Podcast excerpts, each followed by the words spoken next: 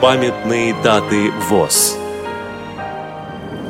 6 февраля, 60 лет со дня рождения Зои Александровны Курицыной, директора бюджетного учреждения культуры Вологодской области, Вологодская областная специальная библиотека для слепых.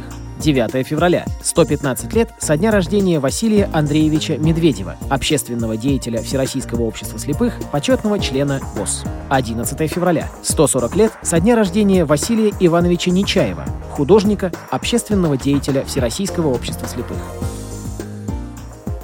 Программа подготовлена при содействии Российской государственной библиотеки для слепых.